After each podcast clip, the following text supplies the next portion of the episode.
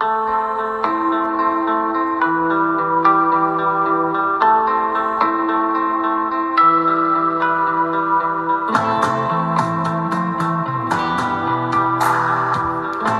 hello 大家好这里是黑童心月我是黑童。过去的一周大家都过得好吗？十五过后年就终于算过完了。啊过年很辛苦对不对？我不知道有多少的朋友是跟我一样的感觉。虽然我也很喜欢春节的时候和家人聚在一起，而且呢，我自认为我的家人呢也算是不是很传统的家人，没有那么多的繁文缛俗。但总体来说呢，过年这件事情还是让人蛮辛苦的。啊，不管怎么样，年就这样过完了。我相信呢，大家都已经回到了自己的呃原有的生活轨道上。那么呢，新年最重要的事情是什么呢？我相信对于很多朋友来说都是工作，大家继续进入了这个搬砖的时候，呃，搬砖的阶段啊。那我在我们今天就聊一聊这个工作的话题吧。呃，事实上呢，大家都知道，我作为一个占星师，呃，我的日常工作有大部分的客户呢，其实都是女性，大概有八成左右吧，都是甚至有超过八成都是女性。那么呢，这做了八年的占星师，我有一个很大的感触哈，是呃，我发现的女性女生们来找我呢，问的问题呢，逐渐逐渐的从情感向工作转移。嗯，蛮有意思的。在早期的时候，甚至在十年前，我还在做兼职占星的时候，几乎所有的女生来找我，问的都是情感哦，就是情感几乎是第一要问的。那也有很多人呢，是呃想都想问，可是问着问着就会发现呢，工作并不重要，情感更重要。可是呢，这两三年呢，有一个很明显的感觉呢，呃，女生朋友们呢都变都转变喽。来的时候呢，都会说情感不重要，重要的是工。工作，那么在去年年底、今年开年呢，我也在做一些年运的工作，也会发现啊，有很多的这个客人呢，实际上都非常的关心自己的工作，在这个春节也很敏感的感觉到周遭的呃，不管是亲戚朋友啊，在讨论呃，对于女性的这种生活形态上面的一些观点看法，也在发生很大的改变。对我来说呢，这显然是呃，再一次的看到呢，冥王水。水平时代到来的这种对于平权、对于性别上面的一些偏见或者结构性的这种倾斜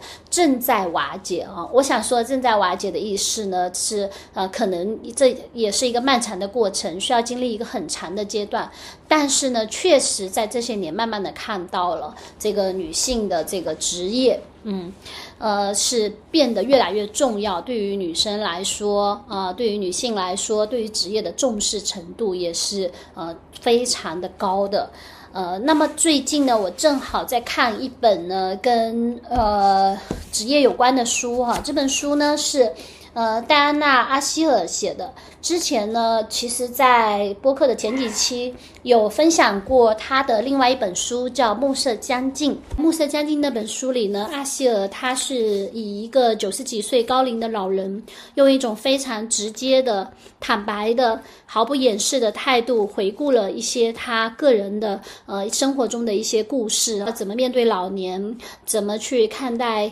感情以及性等一方面一系列的问。题然后呢，我觉得那本书写。的非常的精彩，而我们今天要推荐的这本书呢，是在此之前，就是在写《暮色将近》之前，它是两千年左右出版的。呃，那这一本呢，未经删节呢，可以看作是阿希尔的工作上面的小节啊。它主要是指的是写的他作为一个编辑的职场手记，描述了大量的跟工作有关的细节。一个呃女性在一九。三一九四零年到一九八几年期间，大概四十几年的这个工作的里面所经历的。那这本书呢，分为两个部分。呃，第一个部分呢，讲到了他的一些工作的态度、人生的一些基本的态度和基本的观点。呃以及一些感受哈。那么后半部分呢是呃写的是他跟几个呃他所编辑的这个作者呃所出的这个书的作者之间的一些呃故事和这个交往啊。那么今天呢跟大家分享他的前半部分。看这本书的时候呢，我一直边看边在思考哦，对于女性来说，工作到底意味着什么啊？或者对于人类来说，工作意味着什么？啊，阿希尔这本书的书的背面呢是这样写的：人类有百分之七十是野蛮，百分之三十是智慧。虽然呢百分之三十永远不会赢，但总是能影响大众，足以让我们继续前行。当我深受感动，对着我作为编辑的时光写下未经删节几个字时，那是因为这段时光给我的生活带来了如此多的扩展、兴趣、愉悦和快乐。这是一份属于百分之三十那边的工作，嗯，很有意思哦。就是工作对他来说，肯定是一生中特别重要的事情。实际上呢，他是在退休之后，七十六岁退休之后才开始了文学创作哈。那在此之前呢，他的工作生涯是作为编辑。首先呢，吸引我的是呢，他的一些基础的工作态度，呃，也蛮有意思的。他在说到他的工作时候呢，他首先提到的是，呃，不知道为什么从他童年开始，其实阿希尔他的家庭环境是非常的好的，呃，他的母亲呢是出自一个大户，但是呢，他会说从他出生以来呢，他的父亲就一直灌输给他一个观念，叫做，呃，必须要自己谋生。啊，这个听起来好像也是一个蛮正常的事情，可是，在那个年代，大家想想一下，在一九，在阿希尔大概一九一七年出生的，在那个年代的话呢，呃，女性呃基本上呢谋生的手段呢是婚姻，而不是工作，所以呢，阿希尔说呢，说这句话，父亲会不断的去给他说这样的话呢，其实是因为他在当时是特殊的。那因为有这个观念，呃，前置的观念一直存在，所以其实他终身呢有这样的一个很坚持的观念，就是必须要自己谋生，这变成了一个非常，呃，就是对于他来说很肯定的事情。阿希尔在回顾在晚年的时候，他在思考自己的这个职业生涯的时候，才意识到，呃，他的家庭背景对他对他起到的这种决定性的影响作用哦。这是一个基础的工作态度，叫你必须自己谋。谋生，呃，其实这一点呢，我看的时候还蛮有感触的。这些年，就是这几年呢，我也才慢慢的意识到家庭对人的这种潜移默化以及基础的工作态度的影响是多么的深。呃，因为我就是出自一个呃，应该说在我的家庭里面呢，是一个典型的父权家庭哈。因为我的父亲是一个军人，呃，我个人是发现啊，就是很多的军人家庭，其实就代表家庭里面火星。的能量很强的这样的家庭啊，通常都有呃显性或者隐性的重男轻女。那我的家庭也不例外，而且呢，我们家是福建，在福建也是一个重男轻女比较严重的地方。那虽然呢，我们家没有男孩，只有女孩，所以呢，包括我父亲在内呢，父母呢都并不会觉得有多么的重男轻女。但事实情况是怎样呢？就是在我原始的家庭结构里呢，虽然我的母亲也是工作的，但是呢，我的父亲。我会明显的感觉到呢，他在整个家庭氛围上呢，他是比较呃轻视我母亲的工作的。在我们从小的观念里面呢，母亲做的工作呢，它不那么重要的，甚至是很不重要的。呃，整个的家庭呢，当然是父亲的工作最重要，而母亲的工作是随时可以呃被牺牲的，甚至呢是可以被忽略的。呃，不管是从收入上面，还是从社会地位上面，也是完全的往父亲这边倾斜的。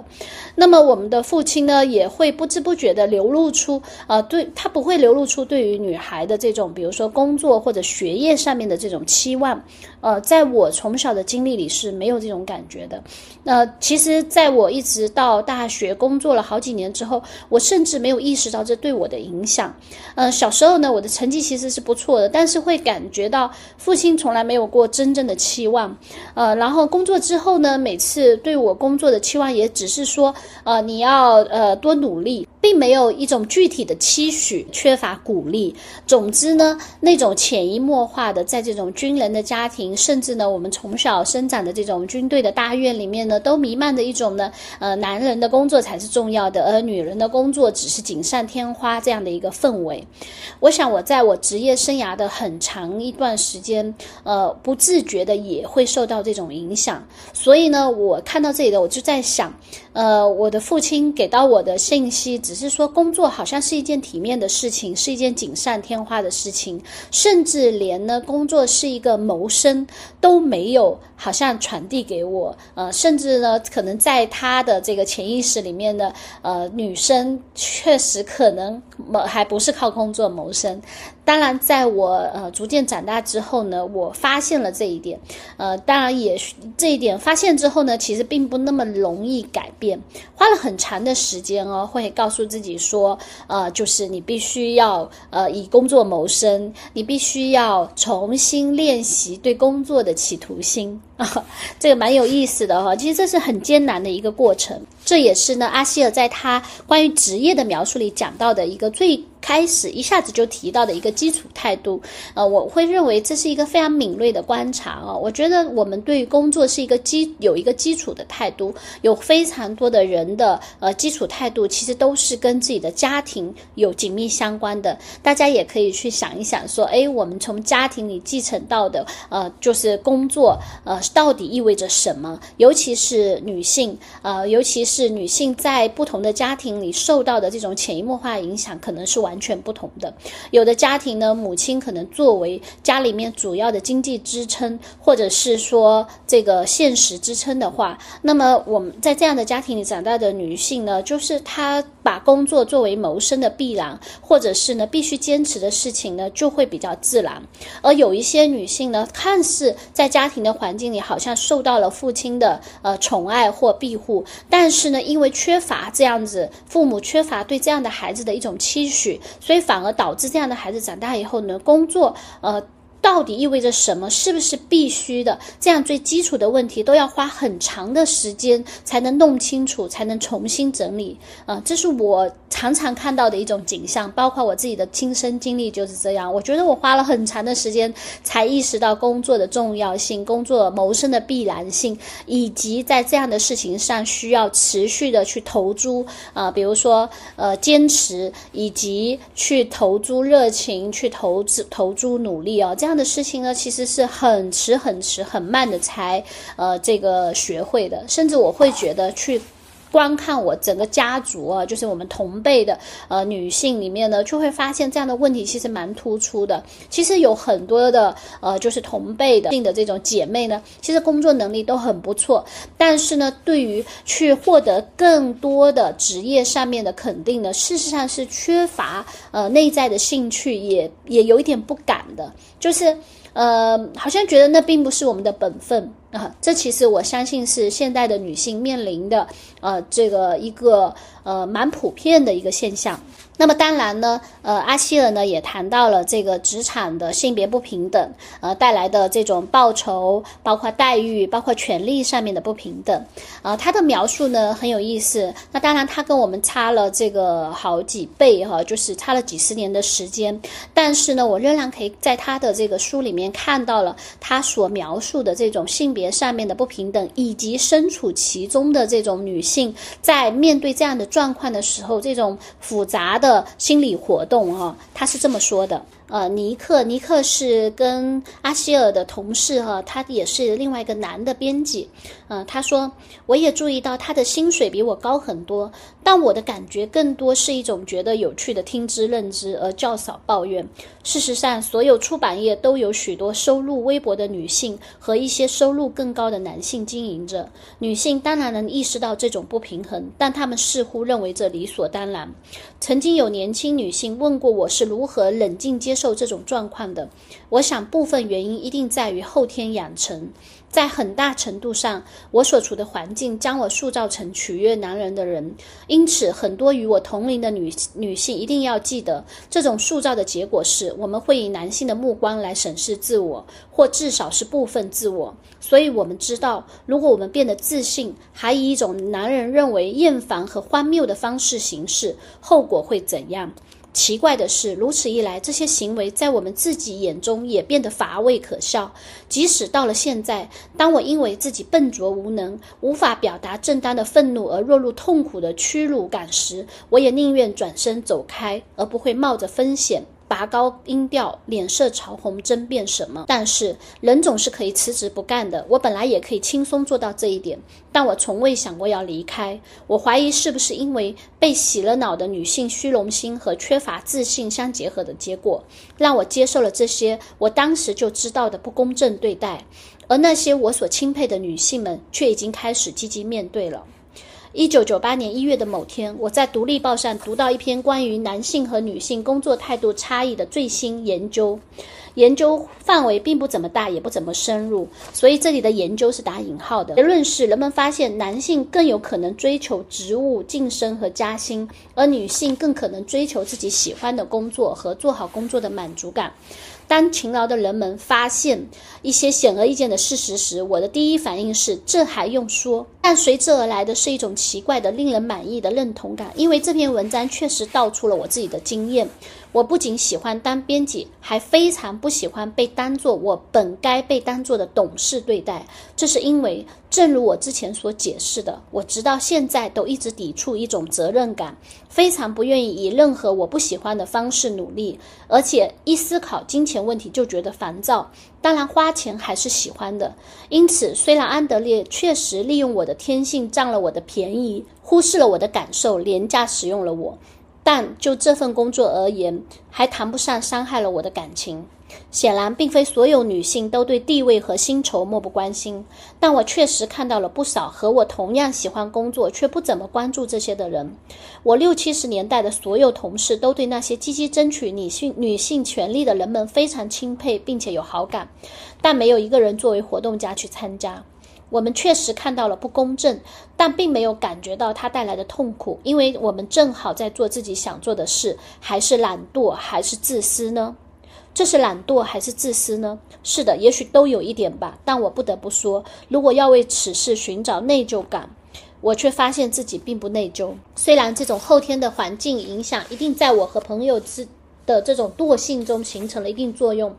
但我自己的经历也表明，同样起作用的还有一种满足于当下的天性。毕竟也存在某些更关心工作中的感受而非报酬及地位的男人。那么，为什么一个女人做了同样的选择，就应该认为她被洗脑了呢？啊，他的这一段是非常有意思啊。对他其实讲了几个层面的问题。第一个层面呢，就是发现呢，这性别的倾斜和不平等是显然存在的。而且呢，我们呃大部分的女性呢是会用男性的目光来审视自己，比如说要更加的这个会取悦他人，要就是更不表达自己的愤怒，或者是呃。每当这个时候的时候呢，自己也会觉得自己是可笑的。这个呢，其实在我想过了这几十年的时间呢，整个世界还是有了很大的变化啊。我相信呢，现在呢，有越来越多的女性呃意识到说。呃，我们是呃不需要，就是可以从这种男性审视、男性凝视的目光中走出来啊，不需要只有一种方式叫做取悦他人。而另一方面呢，是呃，当我们去表达愤怒的时候，表达不公平的时候，也会尽量的减少耻感，呃，会感到羞耻，这好像还是有的。哪怕是现在的女性，哪怕是我自己，呃，也需要有花一些时间呢去消化。说，当我去表达不满的时候，我不会感到羞耻，不会因为说我失态了，或者我愤怒了，或者我呃没有那么的优雅得体啊。这个优雅得体可能是男性世界对女性的一种呃规训也好，一种期待也好。但是呢，这并不是一个必须的状况。那其实呢，阿希尔他说的是两个层面。第一个层面呢，他。坦诚自己作为呃董事的话，他是不愿意承担责任，甚至他也不想要去呃触及跟金钱有关的问题。他也对自己发出了一个疑问：到底是呃自己被规训了，还是说自己原本就是一个不喜欢这一类事情的人呢？呃，他的结论是呢。呃，两者可能兼而有之啊，可能是一部分被洗脑呢，一部分呢是呃，就是可能他天性如此。其实这个问题呢是蛮有趣的。我看的时候呢，我就想起我自己的职业经历啊。其实，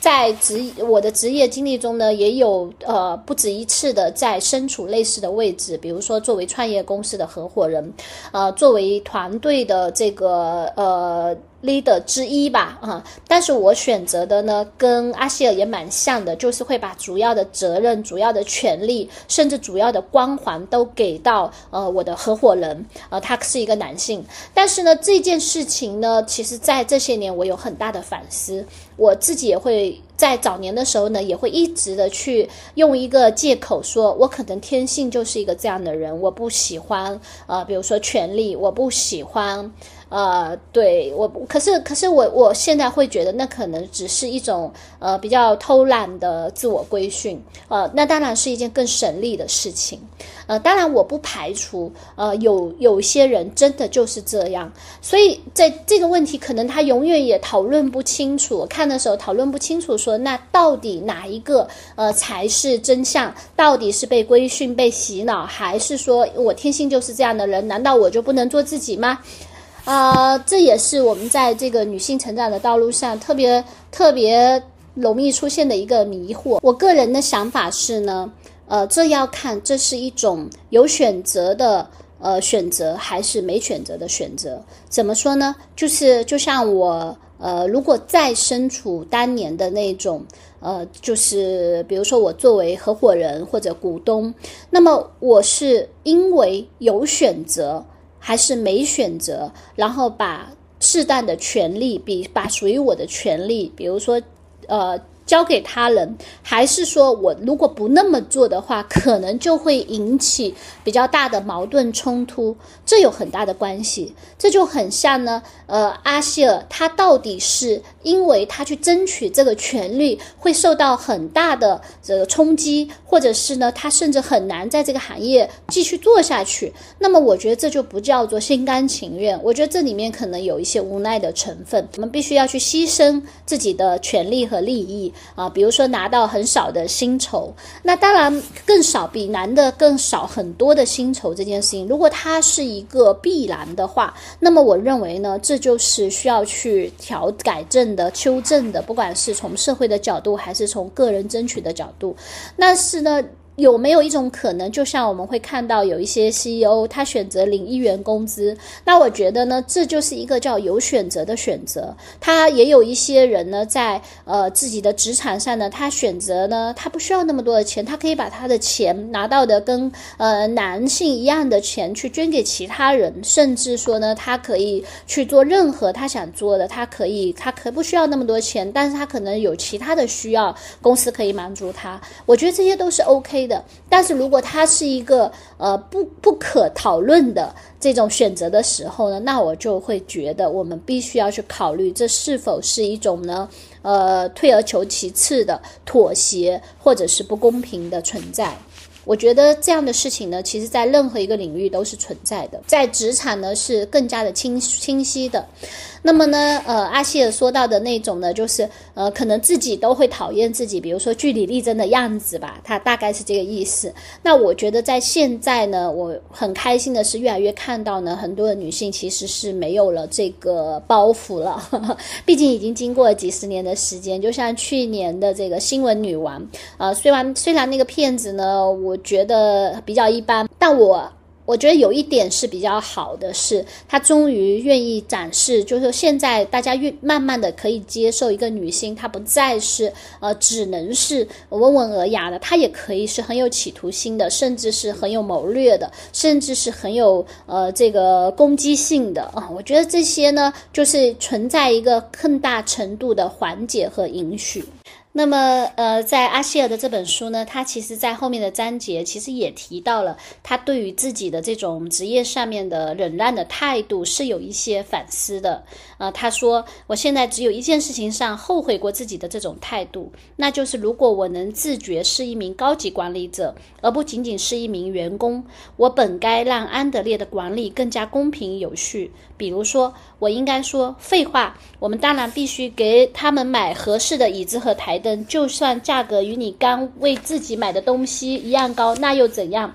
但我并没有那么做，我只是和其他人一样忍受着他提供的垃圾货，同时想着这个卑鄙的老混蛋，就像一边抱怨恶劣天气，一边一边又不得不忍受的人一样。阿希尔也发出了一些抱怨哈，呃，我看到他的这个后续哈，他在做编辑工作的时候呢，尽管他是股东，他是董事，但他一直呢都像员工一样，特别勤勤恳恳的做着他的呃本分的事情，但是呢，呃，又没有要求呃比。较高的权利啊，我就想起了最初的时候他说的，他的父亲对他的这个工作态态度上面的传承是：你必须以要自己谋生啊。谋生这两个字呢，我觉得 也蛮有意思的。事实上呢，呃，他的父亲，我再回过头来，我会发现他父亲对他的这个要求里面呢，也仍然是有一种呢。呃，就是谋生是什么意思呢？就是你只要能够赚钱养活自己就好了，也仍然是缺乏期盼的。我会觉得有一点点像我父亲对我的期望。我觉得他觉得啊，你要努力，你还是要有一个工作啊。有的时候他会跟我说，工作还是要做的。这句话本身就是很有问题的，就是你必须以工作谋生，和你必须拥有自己的呃，就是有志向，包括说你必须以你的工作为荣，或者是呢，你应该去努力争取你工作上面的成就，这是完全不一样的。但是呢，有时候想想的，这些呃，就是鼓励这。些我们想象中的更高一些的、更有力量一些的鼓励呢，常常是父母们会对于男孩所去说的话，那好像是很自然的事情。呃，所以我在想呢，呃，这种家庭的影响真的蛮重的。一开始在看这本书的时候，我羡慕阿希尔他的父亲能够一开始就给他这样子的呃一个定语，叫做你必须自己谋生。但是呢，看到这个书的中间的时候呢，我又觉得蛮遗憾的，就是啊，他的父亲怎么没有给阿希尔更多的一些呃更有力量一些的、更争取的这样的鼓励？当然呢，我相信呢，阿希尔他在总结他的一生的时候，他还是很满意他的职业生涯的，因为他选择了他很喜欢的工作，并且呢，也真的是做到了，呃，就是以此谋生。呃，当然没有想到的是，在他退休之后呢，他其实迎来了他的职业的第二个高峰，就是他开始自己书写。啊，这真的是一个蛮有意思的过程。那实际上呢，那个可能就是，呃，在他那可能是他父亲就是以此。谋生的这个期望之外的之上的部分，但是很开心的是，他最后做到了。呃，我我想说，父亲或者家庭对我们的影响，并不是想要告诉大家说这是一个必然的、一定的不会改变的事情，反而是呢，我在现在在看这些事情的时候，在想，呃，我们如果能够发现隐藏在我们的呃早期生活里的一些。暗示，而这些暗示并非是完全合理的，甚至并不是完全正确的。我们去识别出它来，其实我们是可以有更多的改变的机会的。啊，就像我现在，我好像。重新呃，重新呃，对自己去灌输一个新的概念啊，你应该去追求一些你喜欢的工作，并且呢，去努力的为他付出努力，并且呢，去敢于获得成功啊。虽然我也还在练习当中，但这是一个非常非常微妙呃，并且非常重要的改变。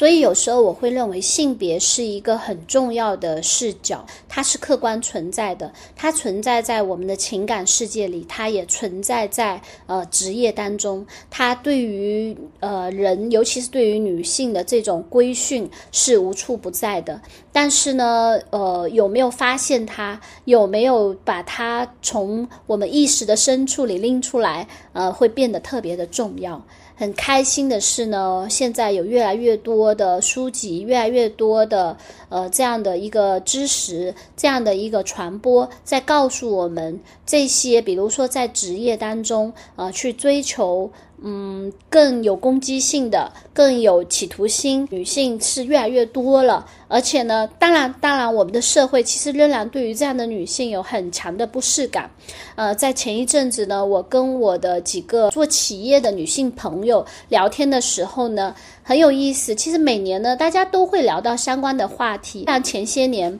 呃，我已经从这个职业的。就是传统职业的领域里退出来去做占星，但仍然有一些朋友，呃，特别是女性的朋友，在这个相对传统的这个行业里奋斗，而且也作为领导。呃，前些年呢，其实有很多的这个女性朋友，特别是中年的女性朋友，都非常困惑一件事情，是很容易自我检讨，尤其是在工作中。为什么呢？因因为只要女性一旦显示出企图心，一旦显示出有一定的攻击性，一旦显示出啊一。样的权力的欲望或者权力的这种掌控力，事实上呢，有很多的这种周边的声音，尤其是来自男性群体的声音，就会有一种呢，哦，那你的这个家庭肯定不幸福，或者是说你这样子就是呃脾气不好。但是呢，这些年呢，我在跟我的这些女性朋友沟通的时候呢，大家慢慢的有了一个共识，就是让那些非常有性别意识的这些职场中的男性感。到不适这件事情，并不是一件不好的事，甚至呢，它是一个勋章，它是一个标志，标志着呢，呃，他们开始慢慢接受，呃，作为女性，你开始拥有职业职场中的这种权利，或者职场中的这种主导权这件事情，因为这个不是是。正常的，就是他们的不适，反而是证明了这件事情。换句话来说呢，女性但凡想要在职业上真的有所成就的话，就一定会受到这样的，就是一种呃污名化也好，一种这种型的打压哦，就是说哦，你怎么这个样子？你脾气不好哇？你是女强人或者女强人就是这个样子，诸如此类的。但是现在呢，我跟我的这些女性朋友在聊天的时候呢，我们就会发现呢。没有什么让他们觉得不适，这才是正常的啊！这说明我们已经开始掌握呃职场上面的一些话语权了，所以才会让他们不适。那这个不适并不是我们的错，并不是女性的错，而是这些男性或者整个世界呃原有的这个世界呢是需要慢慢接受的。啊，我觉得这就是一个很大的变化。其实很多的时候，整个世界对于女性的这种不平等还在其次。更重要的是，对于每个人来说，更重要的是每时每刻每天，我们对自己的这种自我怀疑和自我拷问，好像从来都没有停止过。但是呢，我们也不断的在寻找答案。就像呃，就是这个阿希尔他在这本书里写到的这种呃，就是怀疑是不是到底是社会的规训还是自己的天性？也许到了今天的女性就会有了新的答案。其实我我我们现在这个时代，其实也有很多的女性跟阿希尔。所身处那个状况其实并没有两样，我甚至觉得，当我今天在看这本书的时候，我会觉得其中大部分的情节现在都还在发生着。所以呢，呃，这是一本蛮有意思的书，我读了一大半吧，我还在读它剩下的那个部分，在跟那些作者来往的这些事情。那我们下次再分享吧。今天就跟大家聊到这里，我们下期再聊，拜拜。